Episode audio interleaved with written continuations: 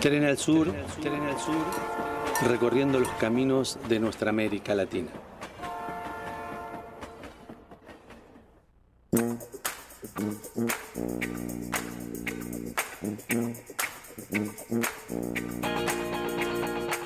Seguimos en Tren al Sur, 22.43 de la noche. La noche se empieza a poner fresca.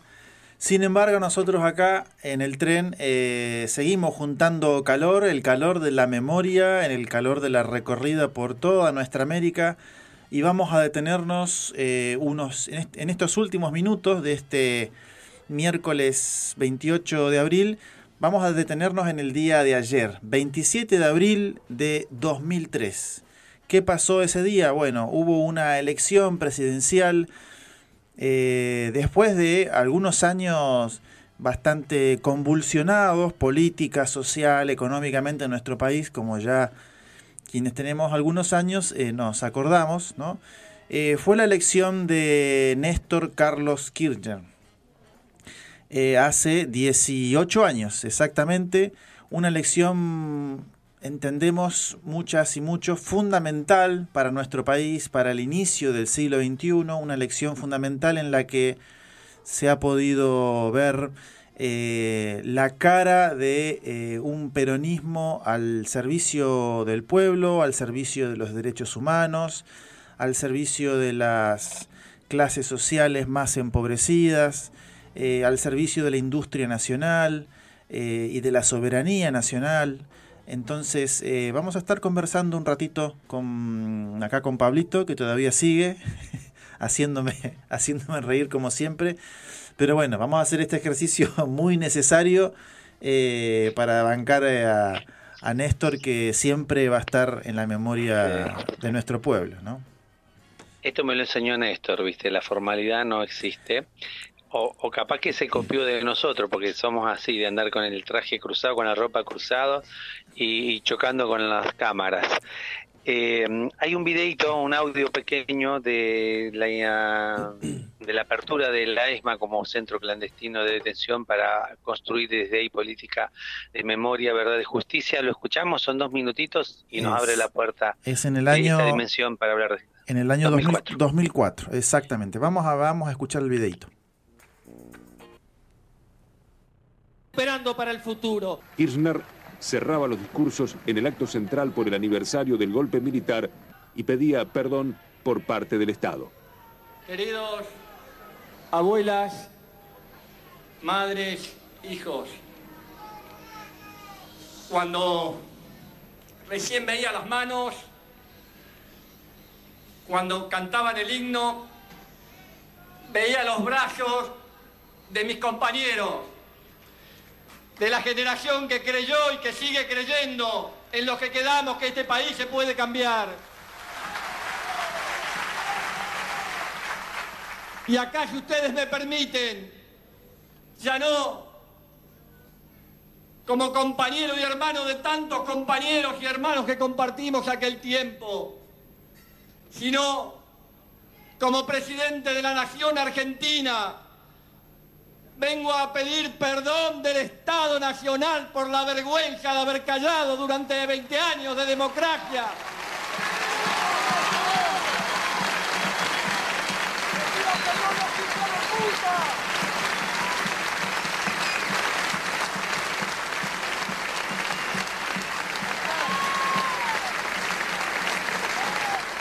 de tantas atrocidades.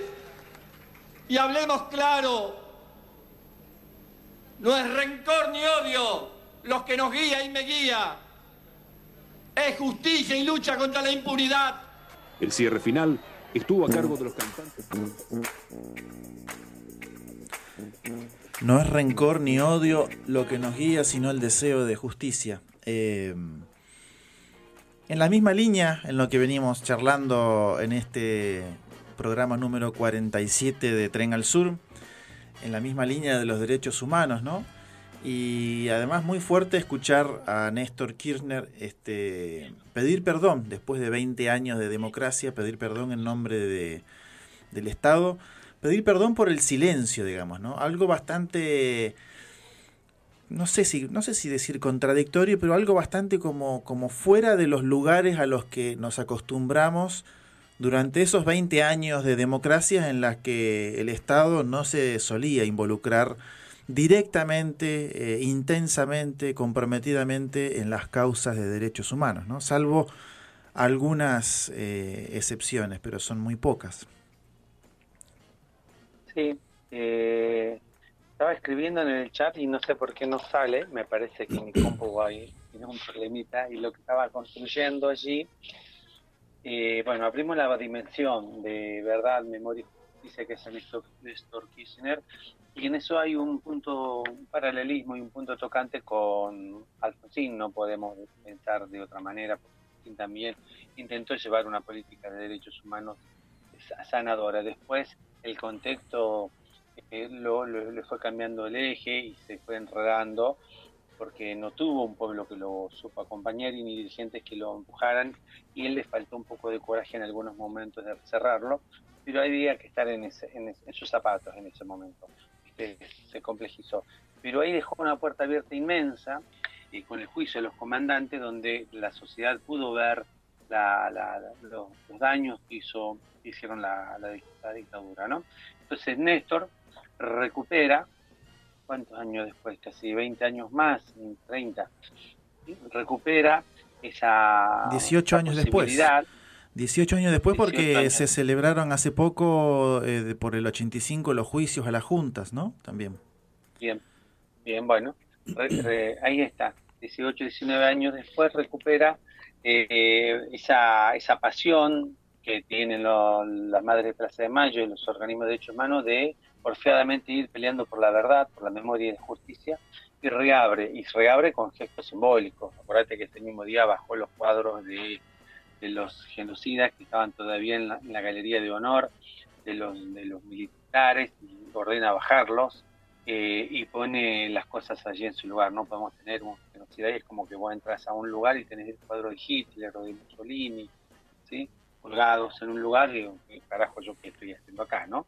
Entonces, arrancás. Bueno, ese, pasillo que parece el tren fantasma, aire lleno de militares muy eh, amigos de la de armas tomar, eh, marca y un hito, y acá marca un hito muy, para mí muy importante, lo que hago es repetir lo que piensa mucha gente, le da contenido a la política, y no puede haber política popular si no hay memoria, si no justicia, y esa palabra tiene un profundo valor. Siempre decimos que una cosa es justicia y otra cosa es la venganza justicia es lo que hoy transita por nuestra ciudadanía y por nuestra sociedad y va sanando y va abriendo eh, y liberando esa pus de, odio y de rencor que, había quedado para poder construir un, en ese en ese aspecto un país con mayor eh, con mayor serenidad para pensar que es posible construir de verdad. Y eso creo que es el piso que nos da para la primera para el primer momento que charlábamos nosotros para pensar esto de memoria y justicia para Carlos Fontalba, eh, tenemos este aprendizaje. Y además también la potencia de los símbolos, ¿no? Eh, es muy recordado ese, ese momento en el que Néstor va al colegio militar y decide bajar, eh, bajar los cuadros, ¿no? Muchísimas veces ese recuerdo está muy, muy presente y por supuesto habla de la potencia política, la potencia profundamente política de esos gestos que eh, hablan más que cualquier, que cualquier eh, discurso, ¿no? O incluso algunos fragmentos de discurso como vengo a pedir perdón en nombre del Estado, ¿no? Esas, esa suerte de informalidades que terminan siendo más potentes que el mejor discurso, eh, el, discurso mejor escrito, digamos, ¿no? El, discurso más prolijo, ¿no? Termina, termina teniendo una fuerza popular arrolladora y que se convierte en memoria permanente, digamos, ¿no? Porque mm, eh, las próximas generaciones, seguramente, como las de, como estas más cercanas, ¿no? A Néstor, eh, van a seguir recordando estos, estos hitos, estos hechos, estas, esta suerte de, de, anécdotas que también además tenemos la ventaja de que están eh, muy registradas, hay muchísimo material sobre esto. y bien, ¿no? Este, como decías vos, a Alfonsín le tocó este, encarar todo ese proceso, ¿no? En ese, en ese gobierno del juicio de las juntas. Néstor bajar los cuadros, impulsar también ¿no? los juicios y a, la, y a la vez también decirle claramente en la cara, ¿no? que aquí no se escuchó en el audio, pero decirle a, a, esa, a ese corporativismo militar, no les tengo miedo. ¿no? Entonces, eh, mm. obviamente que se empezaba a abrir una etapa nueva en la que, como dijiste vos, no se buscaba venganza, sino justicia es que eh, Néstor viene a contrapelo de lo que era la política en ese momento. La política a partir del año 90, la política pensada como espacios partidarios y desde el partido acceder al poder para transformar la sociedad desde el Estado, esa política estoy hablando, política partidaria, política del Estado, y a partir de los años 90, tras el consenso de Washington, pega un giro y se convierte en un lugar de, eh, de show, ¿sí? De, especialistas. Y vos fíjate los cambios que, tiene el presidente que nos tocó a nosotros en el año 90, que el pueblo votó pensando que iba a ser otra cosa. Eh, él accede desde un lugar de caudillo, patilludo, arriba de un caballo, con un poncho, a, eh, desde lo modesto y más simple de lo cotidiano, tocando a la gente, a los tres años se convierte en un tipo con un traje Armani, con un traje italiano, con todo fashion, con, pizza y champán, y lejano desde las desde, desde tocar al pueblo. Bueno, pasa lo mismo en, en Brasil, por ejemplo, Color de Melo construye también esa imagen de showman y también lo hace Fujimori, todos los neoliberales construyen una cultura de lo político lejano a la vida cotidiana. Y Néstor no solamente construye un discurso, construye una acción de economía diferente, de mirada diferente, sino él también va deconstruyendo con su gesto, se baja del auto, cruza la barrera, se abraza con la gente, se choca con el fotógrafo y sigue tocando a la gente y usa un traje de la época del ñaupa, eh, como volviendo a poner en su lugar lo que es la política que tiene que ver en su contenido, pero también en sus formas. Y ahí creo que es el pecado más grande para el neoliberalismo, que es eh, este tipo que se llama, se llamó Néstor Kirchner, que para nosotros nos genera eh, mucha simpatía porque vuelve a darle sentido popular a la política y por eso lo reivindicamos acá. Exactamente, sí, sí, sí. El, traje cruzado en el, en el Museo del Bicentenario me acuerdo de haber visto el traje cruzado, la lapicera Big, los mocasines este, negros, bueno, un montón de gestos de, de muy entre graciosos y de austeridad y de esa, de esa incluso desprolijidad que tantas veces Cristina le habrá criticado pero que mostraban eh, a un militante tal cual como, como había sido construido en su Santa Cruz natal y además también un militante peronista de los 70 que había estado, había estudiado en Buenos Aires, había estado en Santa Cruz, en la provincia de Buenos Aires, después en Santa Cruz, y, en fin, eh, todo un, un, recorrido por su propia provincia y después la vuelta es a la, a la Casa Rosada, digamos, ¿no? Y qué bueno, y qué bueno haber tenido presidentes como Néstor.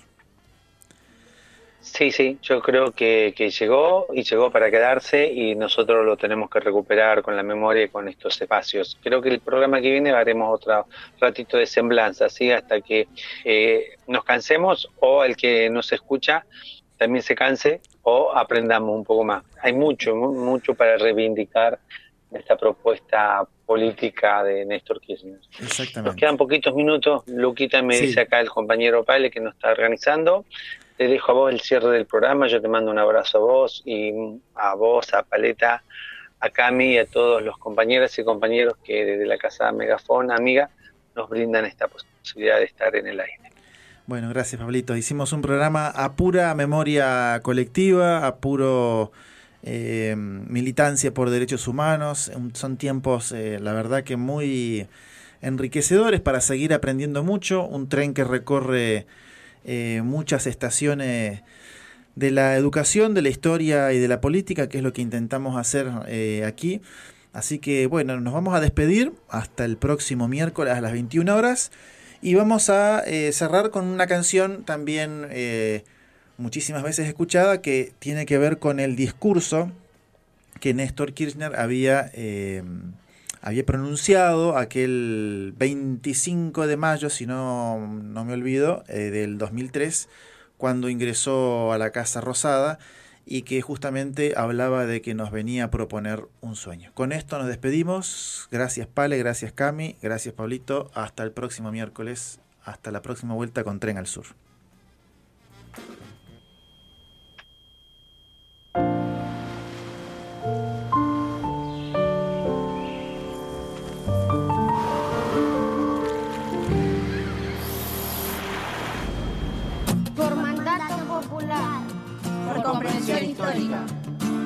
Por decisión política.